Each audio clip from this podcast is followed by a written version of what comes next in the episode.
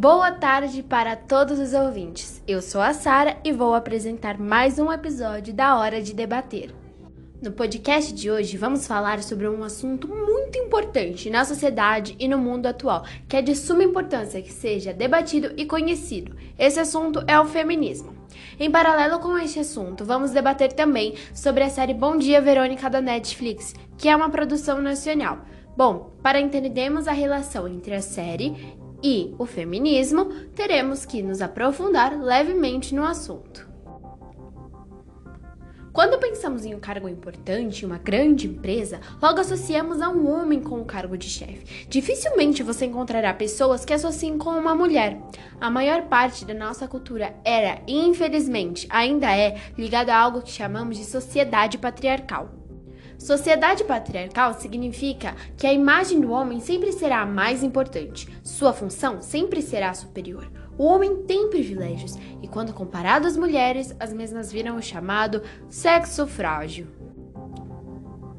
O movimento feminista, que hoje, para a sorte de nós mulheres, conseguiu passar fronteiras, encorajando milhares e milhares de mulheres a lutarem por direitos iguais, é o responsável por termos mais voz, podemos votar, decidir o nosso próprio futuro, com quem vamos nos relacionar.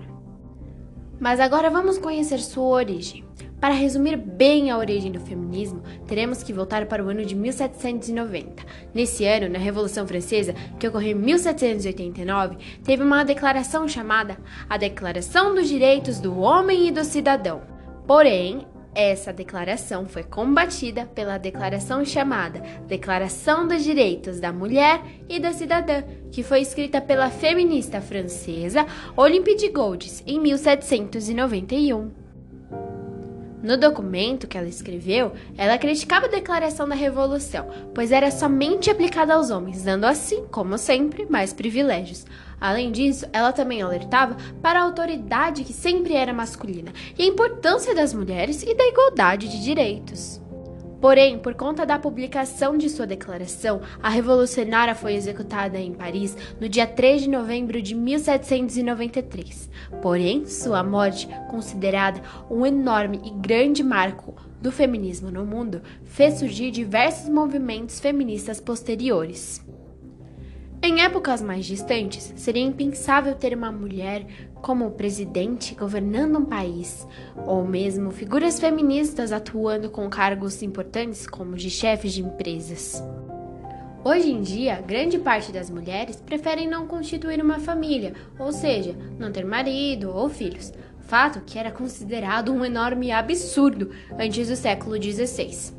Sem dúvida, a filósofa francesa chamada Simone de Beauvoir foi uma das maiores e mais importantes teóricas e representantes do movimento feminista mundial.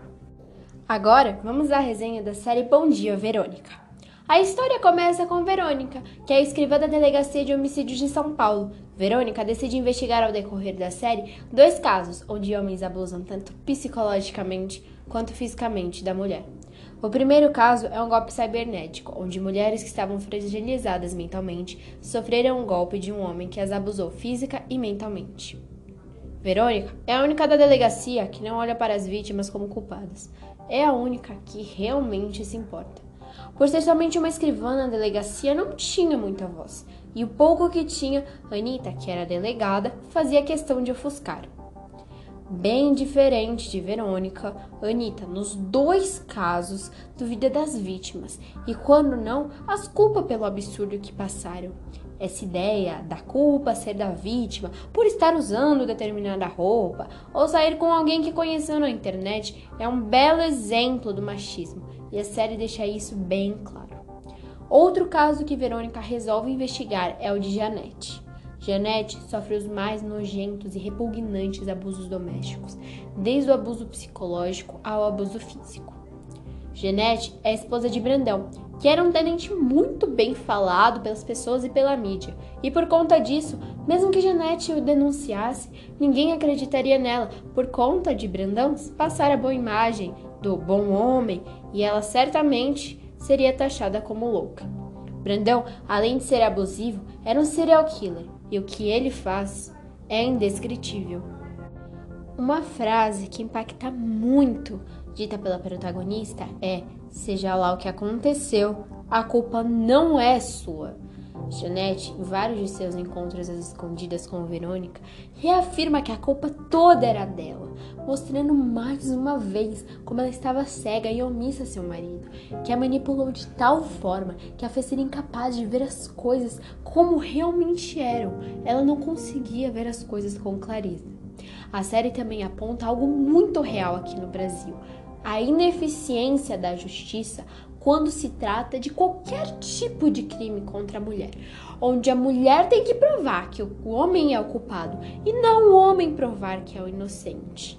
Além de mostrar como a justiça é fraca ao se tratar de manter preso aqueles que abusam de mulheres, como o homem do primeiro caso, que foi solto, mesmo com todas as evidências contra ele. A série traz vários tópicos delicadíssimos, contudo super importantes. Cada episódio te prende mais e mais. A narrativa é impecável e a atuação nem se fala. É uma excelente série para se maratonar e refletir sobre abuso doméstico, privilégios, feminismo, falta de credibilidade. Se você tiver estômago, vale muito, mas muito a pena mesmo conferir. Muito obrigada a todos que conferiram este podcast. Espero ver vocês na próxima Hora de Debater.